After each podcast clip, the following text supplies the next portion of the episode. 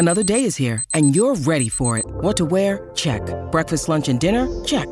Planning for what's next and how to save for it? That's where Bank of America can help.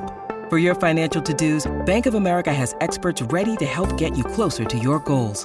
Get started at one of our local financial centers or 24-7 in our mobile banking app. Find a location near you at bankofamerica.com slash talk to us. What would you like the power to do? Mobile banking requires downloading the app and is only available for select devices. Message and data rates may apply. Bank of America and a member FDIC. When you need mealtime inspiration, it's worth shopping Kroger, where you'll find over 30,000 mouthwatering choices that excite your inner foodie. And no matter what tasty choice you make, you'll enjoy our everyday low prices, plus extra ways to save, like digital coupons worth over $600 each week. You can also save up to $1 off per gallon at the pump with fuel points. More savings and more inspiring flavors make shopping Kroger worth it every time. Kroger, fresh for everyone. Fuel restrictions apply. Qu'est-ce que l'expressionnisme? Merci d'avoir posé la question. Courant figuratif né au début du XXe siècle en Europe du Nord, l'expressionnisme a bousculé les codes artistiques de l'époque.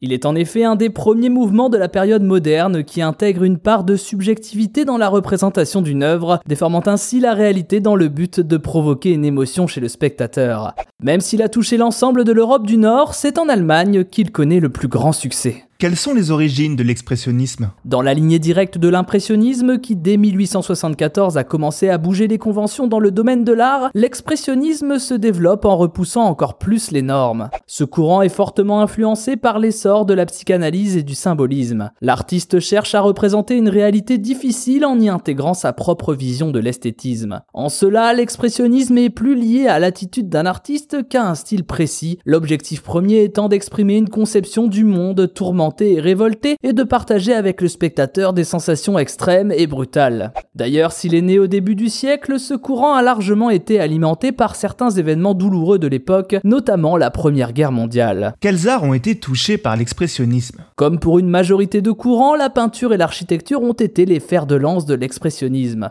D'ailleurs, le terme apparaît en 1911 lors de la 12e exposition de la Berliner Sezession pour qualifier un groupe de peintres français composé notamment de Picasso. Ainsi, une des œuvres les plus célèbres qui représente tout l'aspect violent et tourmenté de ce courant est sans conteste le cri de Munch. D'autres arts ont également contribué au succès du mouvement expressionniste. La littérature par exemple avec une nouvelle célèbre comme La Métamorphose de Kafka, devenue une référence, ou encore d'autres acteurs connus tels qu'Octave Mirabeau en France. On y trouve aussi tous les arts liés à la comédie comme le théâtre, la musique et désormais le cinéma. Plusieurs œuvres de cinéma muet sont restées symboliquement reliées à l'expressionnisme telles que Faust, une légende allemande sortie en 1926. Certains réalisateurs célèbres d'ailleurs ont réutilisé les codes de l'esthétisme expressionniste dans leurs films, le plus connu étant Alfred Hitchcock. Comment le nazisme a mis fin à cette période artistique? L'expressionnisme se développe fortement sur la première moitié du XXe siècle. Son impact politique et social est réel. Le courant dérange par la manière torturée et pourtant bien réelle avec laquelle il décrit les dérives de la société. Ainsi, en Allemagne, région d'Europe où ce courant était le plus répandu,